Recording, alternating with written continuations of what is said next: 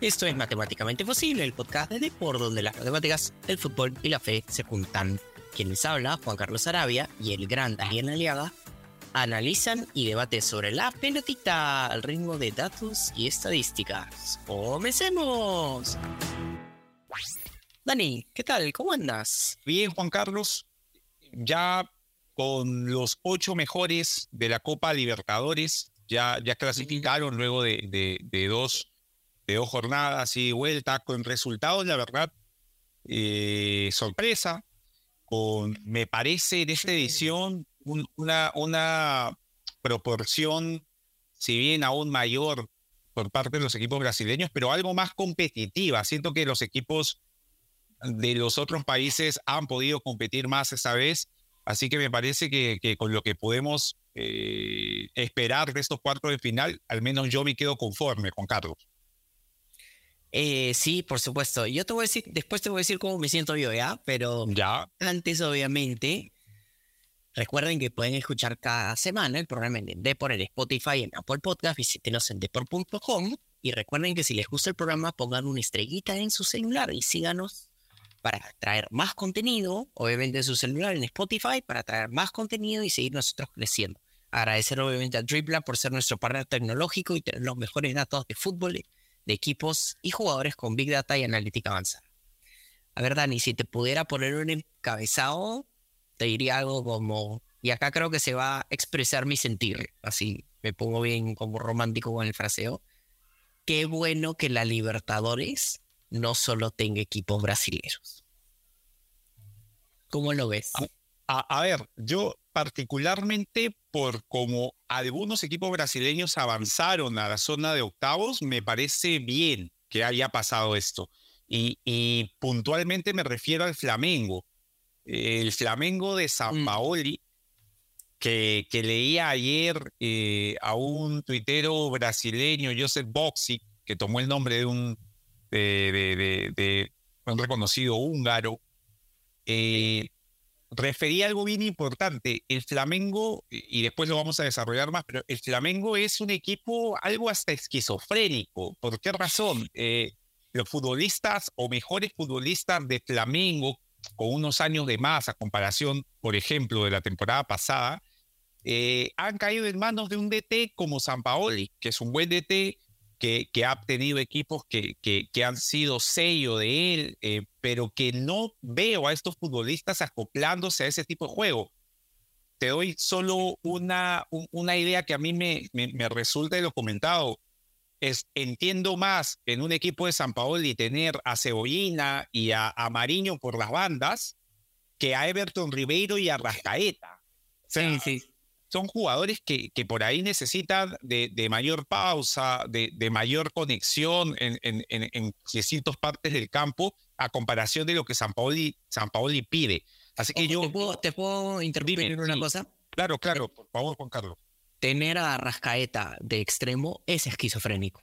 Es esquizofrénico, exacto. A Everton Ribeiro, tenerlo pegado a una banda, esperando que la hombre llegue.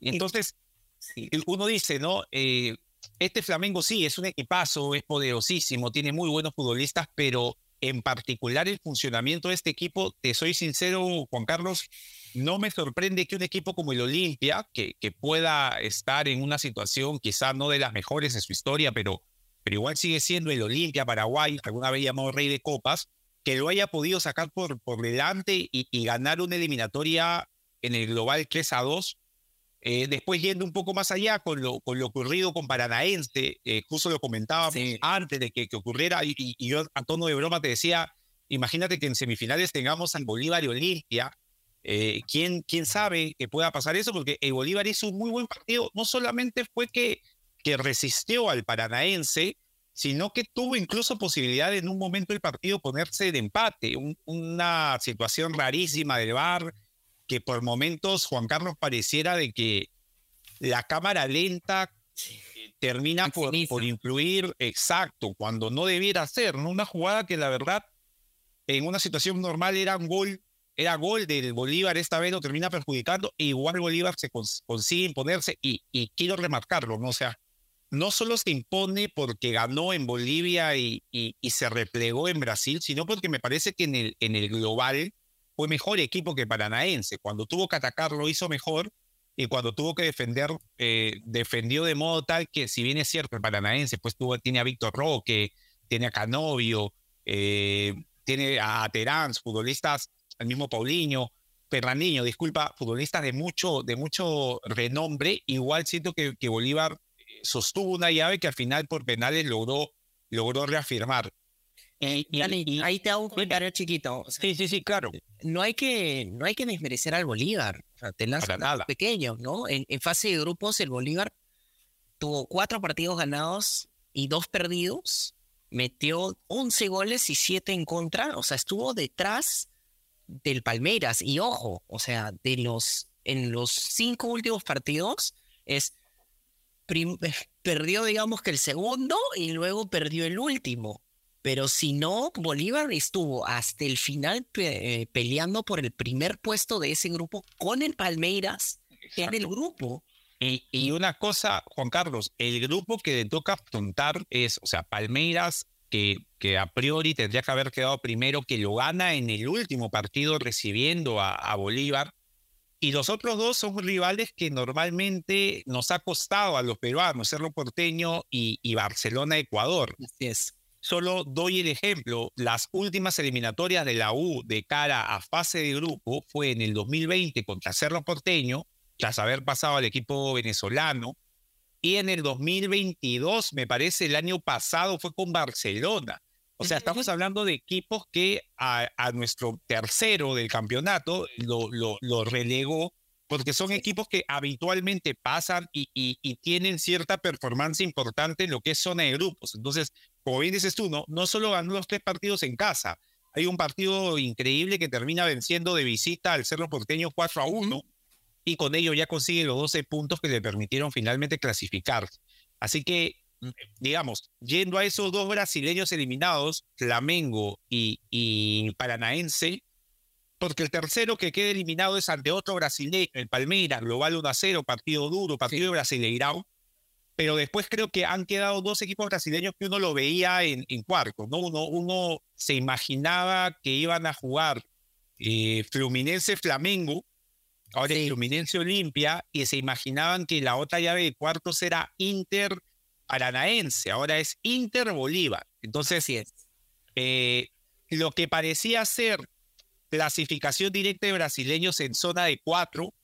Ahora no se sabe porque tanto el Inter como el Fluminense están eh, de cara a enfrentar a dos rivales que, sobre todo el Bolívar, me parece que, que apuntan alto en esta copa. Ahí si queremos hacer, digamos que un juego así eh, loquísimo, Dani, podría haber en semifinales ningún brasilero. Podría pasar, sí. Claro, porque no, no hay, Ajá, con Internacional, Deportivo Pereira con Palmeiras. Ese sí lo veo más difícil que Deportivo Pereira lo saque adelante, pero sí. le ganó Independiente del Valle. O sea, no, no, es que, no es que sea un equipo. Claro. Digamos, ¿no? además, en su grupo eh, termina quedando segundo en desmedro del Colo-Colo, que digamos, en ese grupo, siendo Colo-Colo campeón, eh, por un tema de historia y, y me parece que también actualidad eh, la temporada pasada venció de visita a Fortaleza, por ejemplo. O sea, son equipos de, de, FUSE que normalmente por el nombre quedan en octavos y esta vez Pereira lo eliminó y como bien dices, luego eliminó Independiente del Valle. Sin ir muy lejos, de Deportivo Pereira le estaba ganando a Boca 1-0 hasta que Boca mete dos goles, un gol de Luisa Víncula, un, un gol de, de zurda. Y en Colombia ganó. Ajá, entonces no, no es un equipo chico tampoco que Es, el campeón colombiano sin tanto renombre como el habitual campeón que uno espera que sea Atlético Nacional, por ejemplo, Millonario, Deportivo Cali, el mismo Once Caldas en su momento, pero, pero sí, está haciendo una muy buena campaña. Ya está entre los ocho mejores de la Copa Libertadores, con lo difícil que es eso, Juan Carlos, quedar entre los ocho mejores, que al final, como bien dices tú, ¿no? Eh, han quedado eh, el Fluminense, Inter, Palmeiras. Palmeiras. Eh, no, son tres equipos que van a enfrentar a. Eh, son tres equipos: un paraguayo, Olimpia, un boliviano, Bolívar, está un colombiano, Pereira, está dos argentinos. argentinos. O sea, son tres. Normalmente siempre teníamos hasta cinco brasileños. Hay tres, dos argentinos, Racing y Boca.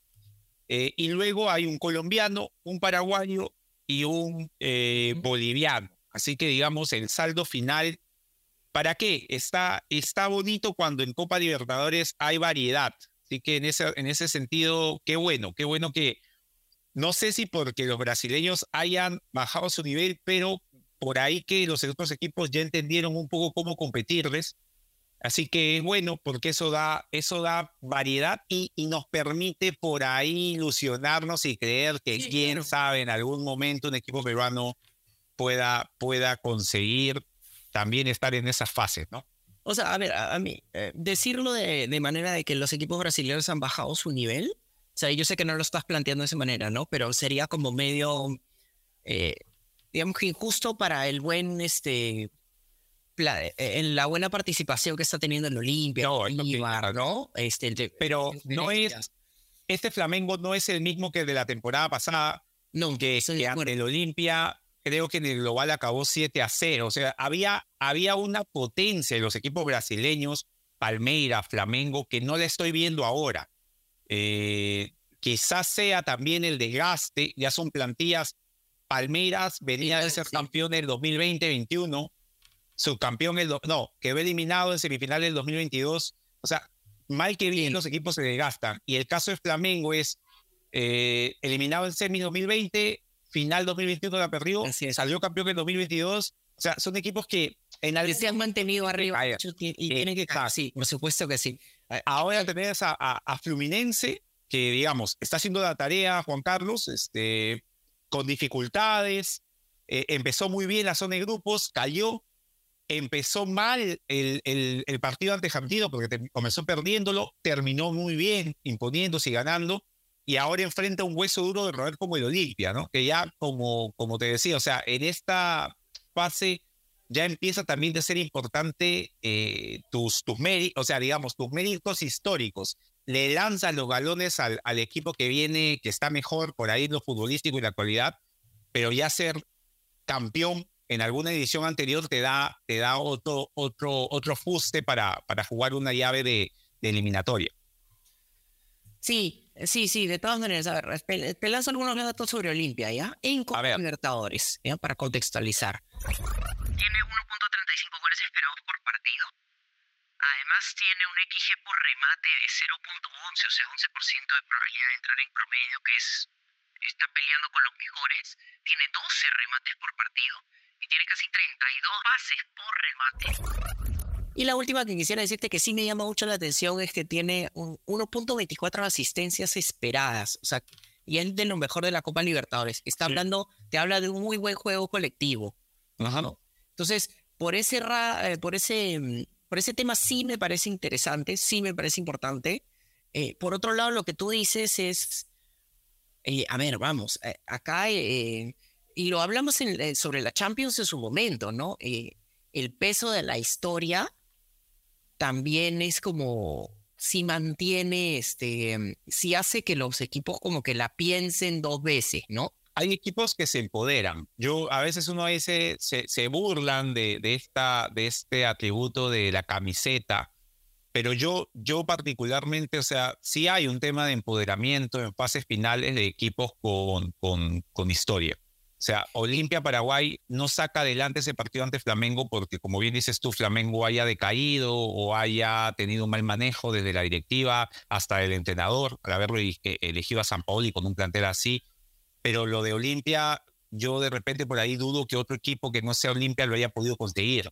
Y Olimpia lo consigue un poco también porque es un equipo que está habituado a este tipo de instancia, ¿no? Y acá, Dani, otro dato te mando, ¿ya? Ese. Tiene lógicamente tres este, finales ganadas de, de Copa Libertadores, pero además también ha llegado a tres finales. Claro. Entonces, no es un equipo que, que no conoce históricamente, también te o sea, no es, no es, el Once Caldas que llegó a una final y la ganó. Es un equipo que ha tenido, eh, jugó su última final es el 2002, me parece, y digamos, la última final, la, última final eh, que disputa y pierde ante el Mineiro de Ronaldinho es el 2013. O sea, que no es, que es hace 10 años cuando ya existía el formato de, de que conocemos, ¿no? O sea, entonces es un equipo que se ha mantenido vigente y, y que ahora está en los ocho mejores. Podría pasar, Juan Carlos, que Fluminense lo pase por encima, pero creo yo que va a ser una llave peleada. No, no me parece que, me parece que Fluminense le está costando, igual está consiguiendo los objetivos, porque Argentinos Juniors era un muy buen equipo, pero creo que le va a costar para llegar. No, no, no lo veo, no veo a ninguno de los candidatos que quedan de Brasil, Juan Carlos, si es que la ganan, pasando como lo hicieron en la temporada pasada Flamengo y, y, Palmeiras, ¿no? Flamengo que termina ganándole en semifinales a Vélez, creo que en un global de 5 a 0, 6 a 0, o sea, no, no, no veo eso. No, ya sí, ya están peleados. O sea, otra cosa también interesante es, te lanzo el dato, ¿no? Fluminense en toda la historia ha llegado una vez a la final, la perdió. La, la perdió. ¿No? Y, este, y ahora Fluminense, digamos que perdió con The Strongest. Ok, vale, es La Paz, está bien. Eh, eso, eso lo puedo tolerar, pero un equipo que era tan como en un momento te da la, te da la impresión que era casi invencible. O sea, jugó con bastante, o sea, ese partido prácticamente lo dan el, el partido. Claro, el que sí te la doy, el que sí te la doy es con, con Cristal. Con Cristal, decir, o sea, Fluminense juega, si bien es cierto, ya con los resultados, porque todavía no estaba clasificado del todo, pero hay todo un tema de la presión, ¿no? De, pucha, este, si salgo un poquito más, por ahí me, me sorprende. Además que Cristal le metió miedo con ese empate. Pero sí es cierto que empezaron aquí la goleada River y de ahí el equipo decreció. Empezó a Sí, y acá te lanzo algunos datos, por ejemplo, ¿no? Vas a ver que no están tan lejos de Olimpia. En goles esperados tiene 1.53, ok, es mejor que Olimpia. Pero en XG por remate, o sea, en probabilidad de, de gol por remate tiene 11%, igual que Olimpia. En asistencias esperadas sí tiene mejor que Olimpia, eso, eso no me sorprende, 1.48. Pero Olimpia está en 1.34, si mi memoria no falla, justo que lo dije hace un momento.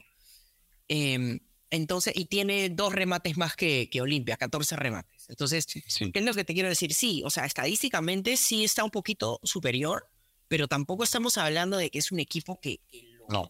que está muy superior. Y como tú dices, tiene la eh, no está haciendo una progresión en el sentido que está yendo hacia arriba, sino al contrario, está yendo eh, hacia abajo, ¿no? Ahora, eh, esos refuerzos es lo que te indicaba. No, no, veo, un, e, no veo equipos brasileños tan eh, potentes como en las ediciones anteriores. 2020, 2021, 2022, los equipos brasileños estuvieron muy superiores a los equipos que enfrentaron. Eh, incluso hubo, ha habido tres finales consecutivas de equipos brasileños. 2020 Santos Palmeiras, 2021 Palmeiras Flamengo 2022, Flamengo Paranaense. Eh, habiendo incluso en la anterior, habiendo ganado un brasileño ante Riga. Entonces, estamos hablando de, de seis, siete equipos que han disputado las finales, las cuatro últimas finales de, la Copa Libertadores. Esta vez ya son tres nada más. Por ahí que al final podría haber, no, no sé exactamente cómo estén puestos en semifinales, pero podría también pasar que en semifinales tengamos a tres representantes brasileños, a un representante argentino, puede pasar, pero igual, también podría pasar lo otro, lo que tú indicas, ¿no? Que quede, que, que, pase en el Pereira, Bolívar, eh, Olimpia y Boca. Por sí, qué sé yo. Yo quería, yo quería hablar también de, de Bolívar porque sacó un súper, súper resultado eh, eliminando justamente Atlético Paranaense. Acá lanzó algunos datos de Bolívar, ¿no? Mira, en Copa Libertadores Bolívar tienes apenas un gol esperado por partido. ¿Ya? Y tiene 7% de probabilidad de ingresar por remate. Genera tiros poco peligrosos, pero eso habla también que los mete, ¿no? O sea, porque ha ganado partidos, ¿no? Y, pero lo interesante también es que genera, hace 14 remates por partido. Es un equipo relativamente vertical que tiene 25 pases por remate. En la paz es mucho. Sí, de lo, de lo menos de, la Copa Libertadores. Entonces, ¿qué quiere decir esto? Eh, es, claro, eh, se repliega cuando baja al llano, pero este, arriba es, es muy, muy poderoso. Y además también, y acuérdate que Internacional ya tuvo, pero también hay que darle a Internacional, ¿no? O sea, ellos empataron contra Melgar en, en Sudamericana el año pasado. Pero es, es un equipo, al menos el que pude ver ante, el, ante River en los dos partidos de la llave, pude ver los dos encuentros, muy distinto al que incluso jugó en la primera ronda. En la primera ronda eh, lo vi ante Nacional, eh, empate en Brasil, eh, lo vi un empate contra el DIN, haber sufrido demasiado para ganarle al equipo brasileño, al equipo venezolano que jugaba, me parece que era el Zamora o el Monaga, no recuerdo el nombre, pero este equipo del Inter, eh, Juan Carlos, sobre todo el que he visto en Brasil ante River, eh, con, con el refuerzo de Ener Valencia, no de cuatro de, centro delantero, sino yendo por la banda. Lo de Wanderson, mucha movilidad, muy, muy de Chacho Caudet ese equipo, con, con Johnny de, de, de, volante, lo que era Tapia para él en el Z, con Patrick de antiguo, digamos, enganche. Sí, sí. Eh, sí había un equipo que superó enormemente a River. O sea, si River tiene algo, es un River. Eh, me, agrada el River de Michel, es un equipo muy, muy rápido, muy vertical. sí. Exacto, pero, pero el equipo de el, el, el, Inter, hasta que, o sea, el 2 a 0 era, era completamente justificado. Estaba muy bien que Inter pasara ganando la llave sin tener que ir a los penales, pero pasa esto que, que, que conversábamos, ¿no? O sea, River tiene un balón parado y Robert Rojas la añade de, después de haberla peinado, cosas de, equipos grandes, descuenta, tiene incluso la posibilidad del empate y van a penales. Y en penales pasó una tanda rarísima, Carlos, un arquero tapó, y hubo un gol anulado porque le pegó con los dos pies. pies.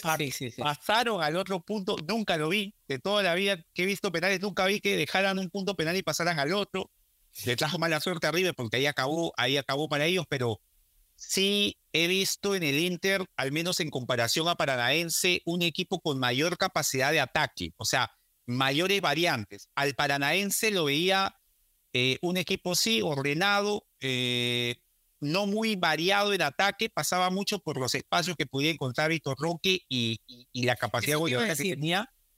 Y creo que lo controló bien Bolívar, ¿no? O sea, qué irónico que Atlético Paranaense tiene una mejor plantilla en términos este, de, del ataque.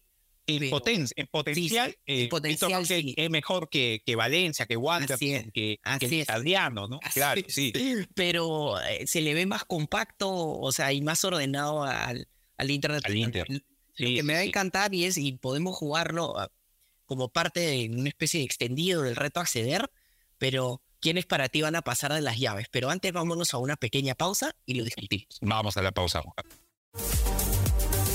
Visita deport.com y mantente al día de todo lo que sucede en el mundo deportivo. Síguenos en nuestras redes sociales y suscríbete a nuestro newsletter deport.com. Bueno, Dari, a ver, eh, sí, es, está súper, súper reñido. Además, me gusta mucho que no hayan tantos brasileños como estábamos hablando en su momento. Pero a ver, Sí, si pudiéramos jugar de quiénes van a pasar. A ver, te, las, te voy a poner las llaves, ¿ya? Para, para que todos también, a ver. nuestros oyentes las tengan. Para que jueguen también ellos, sí. Así es, sí. Es Bolívar contra Internacional. Ajá. Deportivo Pereira contra Palmeiras. Boca Juniors contra Racing. Ese va a ser, uf, la historia que hay ahí Dios. Me, me, gustó mucho el primer tiempo de Boca, sí, eh, jugando con, con los dos atacantes, Medentiel y Cavani. Ese primer gol, el centro de, de Advíncula, llegando los dos nueves al área, muy bien. Pero el Nacional, un muy buen equipo, le hizo mucho partido a, a Boca. Eh, creo que cualquiera de los dos que hubiese pasado hubiese sido un buen rival, pero se acomoda mucho mejor un Boca Racing. Ojo, este Almirón le hace muy bien a Luis Advíncula. Sí, sí, sí, sí, sí. Mira, solo para comentar, aprovechando que es Luis Advíncula, ¿no? Nuestro lateral derecho y para Reynoso, a veces extremo o carrilero. Eh, por, ahí, claro, por ahí se decía, oye, no, pero Luis Advíncula se transformó como, como numeran los argentinos, pasó de ser un 4 a ser un 8. pero en el partido contra Nacional, Juan Carlos, siendo lateral, eh, al jugar con una especie de, jugó con los cuatro atrás, eh, Advíncula Fabre laterales, jugó con, eh, me parece que, era Paul, Fernández, estaba Barco, al costado no recuerdo quién, un media punta y dos delanteros, le dio toda la banda a, Luis Advíncula a manera de lateral brasileño y Luis Advíncula iba y venía y el segundo gol incluso pisa el área y, define de manera de, zurda. Ese gol, eh, Juan Carlos, con, con, todo el tema que, que hay con Advíncula, que es un gran futbolista en velocidad, capacidad de, de, presionar, de atacar, pero por ahí siempre se le ve algún tema con la técnica, ese gol cómo define con la izquierda hacia abajo, o sea, ese gol lo hace eh, un lateral, el lateral brasileño y el Palmeiras, si nos podemos hablar de que los laterales brasileños, bla, bla, bla, bla, eh, o sea, es un golazo, ¿no? Es un, es un golazo. es verdad, le hace muy bien al mirón a, a, a Y bueno, eh, además, lo que queda es la última. Fluminense contra Olimpia, que también está un poquito rebotando eso. Pero si tú pudieras jugar, digamos, ¿quiénes de esos cuatro partidos? Ya. Quedan? A ver, mira, yo la verdad, o sea, estoy muy animado con, con lo que tú me indicas de que por ahí hay brasileños que puedan quedar fuera, pero yo me la juego por las siguientes, eh, empezando por el, el, duelo de argentinos. Entre Boca y Racing, creo que, que, Boca Juniors, pese a que Racing es un muy buen equipo, tuvo que levantar un 4 a 2 y terminó pasando sin penales, pero lo veo a, Boca Juniors en semifinales. Eh, y de los duelos de los brasileños, voy contigo que Palmeiras, Palmeiras Pereira es el duelo, digamos, que a los equipos brasileños por ahí más seguro lo tienen. Voy con Palmeiras. En Fluminense Olimpia no va a ser fácil para Fluminense, pero voy con Fluminense. Y en el Inter Bolívar voy con el Inter, eh, Juan Carlos. Creo que al final va a ser tres brasileños, un argentino y espero que la final sea Brasil-Argentina. Pero creo que sí, creo que este Inter es capaz de poder no perder en Bolivia e imponerse en Brasil. Igual, si lo hace Bolívar va a ser sorprendente, ¿no? Después de pasar ese grupo y pasar octavos y cuartos venciendo a brasileños, ya yo creo que si llegan a semifinales así, ya no, no, lo, no, no, lo, no lo para nadie al, al Bolívar. Dicho sea de paso, Juan Carlos, lo dirige Beñat José, que estuvo nominado en algún momento para venir a Alianza. Y la gente no quería porque decían quién es San José, bla, bla, bla. Ahí está. El tipo quién es, el, el, el, entrenador de Bolívar de Bolívar. finales de la Copa Libertadores. Él es. Sí, con nombre y apellido. Te lanzo el dato. Si Bolívar pasa, repetiría la sería la tercera vez que llega a semifinal. La última vez que llegó a semifinal fue en el 2014 2014. Con el formato de ahora, o sea, con el para que, ahora. ni siquiera para que digamos, no, cuando se jugaban, donde pasaba el mejor tercero. No, no, no. Con el formato de ahora, Bolívar jugó en su momento semifinal. Sí, sí, tal cual. Entonces, a ver, si yo tuviera que lanzar los míos, ahí sí me voy con Bolívar. Sí, me voy con Bolívar. ¿Ya?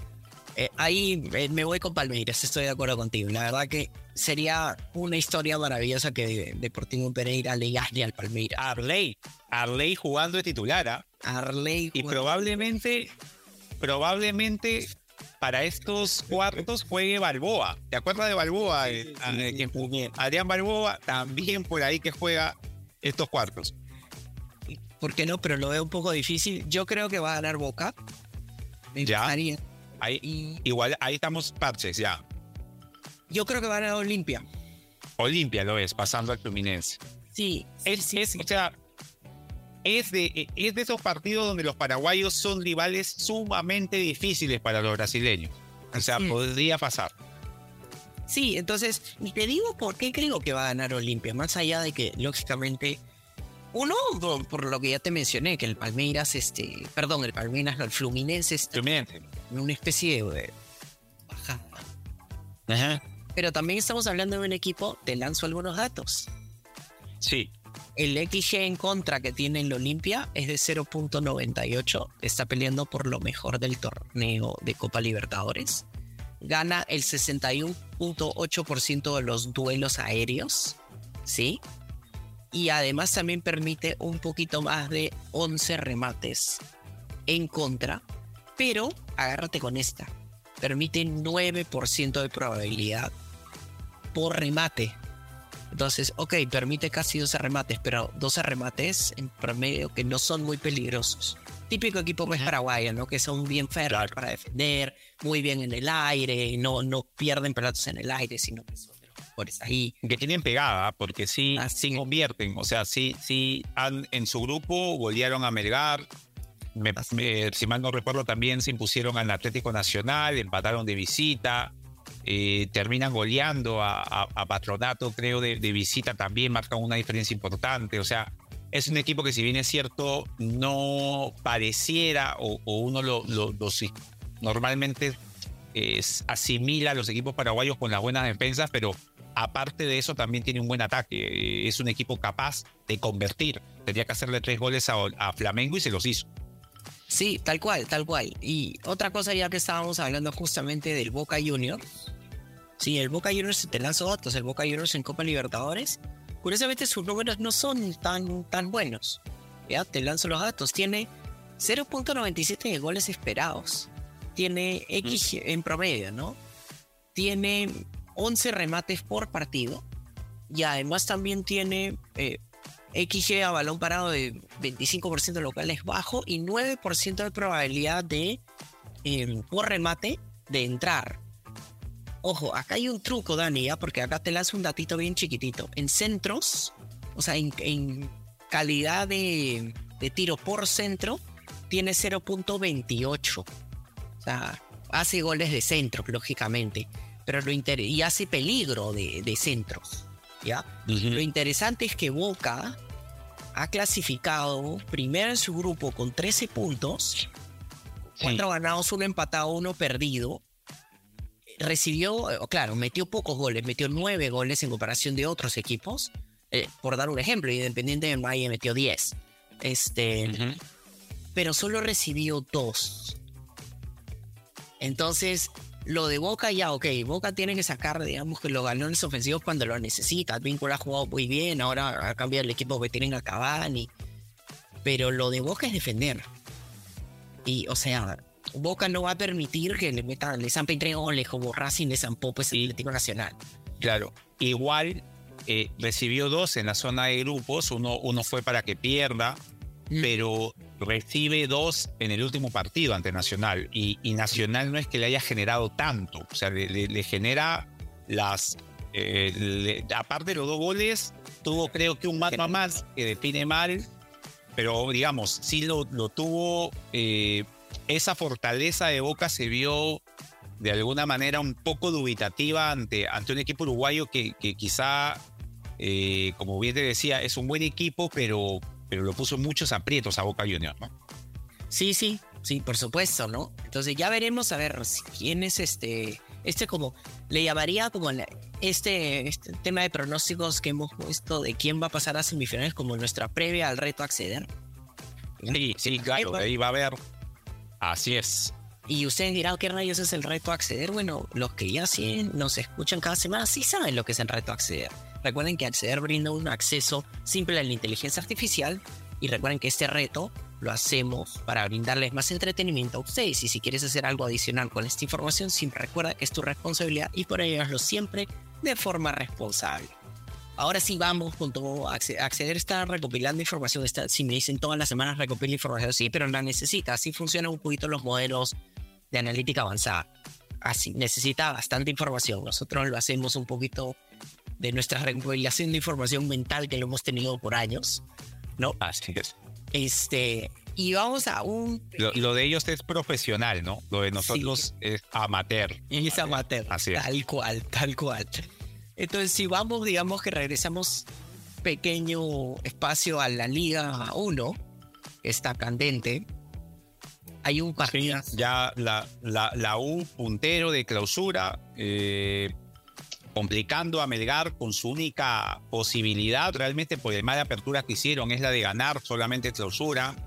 Y Cristal peleándole a la U la oportunidad de, de- ganar esa clausura, que creo, creo Juan Carlos termina, termina ya enmarcándose un poco a que la lucha al final va a ser entre el campeón de la apertura y, y- y estos dos que van a pelear por el título. ¿no? no lo quiero bajar a Melgar, pero creo que lo de Melgar tiene que ser ganar el clausura sí o sí, porque va a estar bien difícil que le, que le dé para, para llegar al acumulado como el mejor, sea primero o segundo. Entonces, para hacerlo tendría que ganar el clausura, así que lo de ellos pasa por ahí.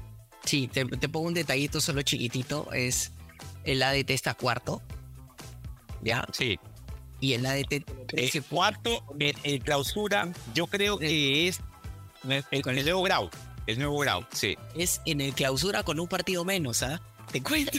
Que va a recibir, va a recibir a la U y va a recibir, eh, claro, va a jugar con la U también. No, creo que no ahora, sino las próximas fechas, pero igual, ¿no? Es, es eh, sus, sus, chances pasan por ahí. Eh, equipo de Navarro, equipo duro, este, hace jugar a, a Perlaza de, de, extremo, de extremo izquierdo, juega con Bimbela de media punta, juega con Cerna, el colombiano, que no se la da a nadie, pero a veces le sale unas jugadas maradonianas increíbles. Así que es un, es un equipo ahí que, te, que puede, puede hacer sus cosas. Sí. Pero yo le creo a Franco Navarro, a Franco Navarro de verdad. Ah, yo, también, yo también. Tres granos de arena, cuatro granos de arena y él hace un castillo. Franco Navarro te arma, exacto, exacto, te arma muy buenos equipos, equipos Así muy competitivos. Así que a ver, Dani, por favor tú lánzanos cuál es el partido que vamos a pronosticar en este episodio de Matemáticamente Posible. A ver, el reto acceder nos lleva a un partido que por ahí eh, uno podría decir, oye, no es tan importante, pero yo creo que sí. Eh, Cusco FC versus Alianza Lima va a ser la presentación del nuevo entrenador de Alianza Lima, el profesor Larriera. Eh, y en un partido me parece que va a marcar eh, no solo el inicio de la nueva, del nuevo Mira. comando técnico aliancista, sino también la posibilidad de saber si, si, con ello, si con ellos pueden seguir peleando en clausura. Creo que sí, que si Alianza consigue un resultado importante, que es ganar en el Cusco, se va a aprender nuevamente de clausura para ver si esto no tiene finalmente playoff. Y creo también que si el equipo no gana y por ahí pierde, me parece que ya eh, la posición de Alianza en este torneo va a ser distinta, va a ser la de no tratar de perder la posibilidad de estar segundo en el acumulado para ir directamente a la final y quizá eso permita que la empiece ya a trabajar de caras a lo que va a ser los playoffs. Así que me parece que dependiendo del resultado, sea, ganar o perder, va a determinar lo que Riera va a querer hacer con el equipo. Así que creo que es un partido importante. Eh, tiene un equipo que, que, va a estar en los playoffs de todas maneras. Eh, Alianza Lima tendría que perder prácticamente todos sus partidos para salir los ocho primeros y perder el perder ese... Que pase, ¿no? No creo que pase, así que me parece que lo peor que le puede pasar a Alianza es quedar fuera de los dos primeros del acumulado y, y tener que jugar el playoff contra el que quede en, en, el primero o segundo puesto y no sea campeón de clausura, que puede ser Cristal o la U. Así que, bueno, yo hablando de ese partido con Carlos y aventurándome a, a dar mi pronóstico, la verdad que yo voy con un empate creo que el profesor Larriera le va a dar una inyección anímica al equipo. Y, y PC, las veces que lo he visto, es un equipo sí que saca resultados adelante. Eh, lo vi hace poco contra Grau siendo visita. Eh, perdón, contra el comercio siendo visita, perdió 2-1. Tiene en la zurda de Felucho Rodríguez quizá la, la mayor capacidad de determinación en los partidos. Es una zurda determinante para el Cusco pero me parece que hay momentos donde a Cusco FC se le complica eh, anotar. Así que creo yo voy, voy con un empate entre, entre Cusco FC y Alianza Lima. Y me parece que con eso ya eh, se va a reducir la lucha de clausura a dos equipos. Yo sé que, a, que ADT está ahí, pero creo que ADT va a ser un, un buen, un buena, un buen jugador, pero no lo veo, no lo veo peleando el título de clausura. Sí, a ver, te lanzo algunos datos sobre Alianza Lima de visitante. Alianza Lima tiene 48.5% de posesión de la pelota. Esto sí es trágico, ¿eh? 0.7 de expectativa de gol por partido de visitante. Es, pero bajísimo. Y esto que ha sacado, ha ganado Juan Carlos en las ciudades de, de donde hay calor. Ganó, ganó en Grau, ganó en Sullana, ganó en Moyobamba, pero la el problema es, eh, solo ha ganado en Cajamarca Alianza, porque de ahí ha sí. perdido en, en, Tarma, en Huancayo, en Arequipa. O sea, le complica demasiado a Alianza ir a altura. Sí, pero vamos a una cosa también, Dan. ese es un muy buen punto el tuyo, ¿eh? Pero muy bueno, sí, muy bueno. Pero además también otra cosa en, en es este 0.7 con 8 tiros además, de los cuales 3 van puerta, o sea, 3 van a la... Sí. ¿Ya? Y tienes una verticalidad de 30. O sea, estamos hablando de que Alianza Lima casi que juega al contragolpe, casi, cuando juega afuera, ¿ya? Sí. Que tenga solo tres tiros al arco, tres, O sea, la verdad que es muy difícil. Tienes que ser pues el, el Atlético Grau del año pasado que con muy poco era muy efectivo para realmente sacar eh, los triunfos si es que solo tu, el, el tiro que hagas está entre los tres palos. Sí. Tres oportunidades por promedio. O sea, es, es imposible. Entonces, dicho esto, dicho esto, en un momento yo pensé decirte que el Cusco FC le iba a ganar a Alianza Lima. ¿Ya? Ya. Estoy, sí, muy, muy atentado, pero Que no, no sería un resultado tan, sorprendente. tan sorpresivo. O sea, por lo que Alianza ha hecho en altura, podría pasar que Alianza pierda los tres partidos en el Cusco que va a tener, ¿no? Con, Sí, pero dado, con Cienciano y con Deportivo Garcilaso. sí, pero dado que Cusco FC en esta clausura, en seis partidos, tiene dos ganados, uno empatado y tres perdidos, y tiene siete goles a favor y ocho en contra, con un menos uno, veo posible que eh, Cusco FC no la pueda meter y Alianza Lima tampoco la meta, entonces terminen empatando. Sí, Bueno, hay un empate. para. Sí, sí, sí. pero me estoy muy como tentado a decir que Alianza puede perder ese partido porque los números de Alianza Lima de visitante son paupérrimos. Lo siento, lo siento, queridos. O sea, pero, pero Juan Carlos, en altura, porque los partidos ante Grau, Suyánimo y Obamba lo ganó. O sea, hasta el partido con, con Comercio, Alianza había ganado los cuatro partidos que había salido fuera. Luego perdió con Melgar y perdió con Tarma. Con el equipo, con ADT, que ya, digamos, con ADT ya había campeonado, perdió con, con, con el Melgar Arequipa, lo pierde el último minuto. Y creo que de las presentaciones en la apertura fuera de Lima, la peor de Alianza fue ante Huancayo. Un partido que Alianza lo termina perdiendo por un blooper, pero prácticamente Alianza no generó absolutamente nada. El gol se lo encuentra tras un buen disparo de, Costa. Así que te, soy sincero, me sorprende mucho que, eh, haya una influencia de los resultados negativos en los números finales, pero sí lo entiendo porque cada vez que Alianza se le ha visto jugar en altura ha sido de las peores presentaciones de Alianza Lima. O sea, pero lo que debe estar ante pasando, ADT, perdón sí. que te corte, lo que debe estar pasando, como estos son números en promedio, lo que debe estar pasando es que juega promedio cuando juega en los partidos que ganó en, en el calor, por ejemplo, para las provincias donde hay calor y no hay altura, vamos a ponerlo así. Pero en la altura juega tan, pero tan mal que que promedio. pasando, sí. Exacto, que jale Sí, el promedio hacia atrás y terminan siendo estos números generales que son, eh, perdón, el paupérrimos de vuelta, ¿no? O sea, tres tiros a que, que había, exacto, había una, una tendencia bien marcada en el Alianza de Salas de, de jugar los partidos en altura de una manera como si Alianza fuese un equipo brasileño yendo a La Paz. Sea, los equipos brasileños tienen miedo a la altura, no, no corren, no, no. Y Alianza Lima parecía parecía eso, o sea, porque tú ves a Cristal o ves a la U y a veces ya en exceso juegan a una a un ritmo que parecía que están jugando en por momentos de llano. Lo de Alianza con Salas parecía lo, lo que no, así que por ahí la figura de la Riera, un técnico, digamos, eh, de acuerdo a lo que se ha podido ver en su, equipo anterior como Peñarol, un equipo más propositivo, por ahí con, con no mucho conocimiento de lo que puede hacer el Cusco y se ve a una alianza saliendo a jugar de una manera distinta. Pero sí es cierto que, que Alianza cuando ha ido a la altura sobre todo, y justo era el gran problema en el clausura, pues no tiene tres partidos en el Cusco, Juan Carlos, y un partido en Juliaca. O sea, te soy sincero, como venía Alianza jugando con Salas en altura, yo esos 12 puntos los daba por... por o perdidos. sea, yo con un punto de 12 pensé que Alianza hacía negocio. Y ahora habiendo Claro. perdido con Boy, creo que ya se le hace muy difícil a Alianza ratificar el clausura. Pero bueno, acá con esta podríamos darle miles de vueltas, ¿ah? Pero bueno, Así es. Dani, ¿qué nos trae la próxima semana? ¿Qué nave nos subimos?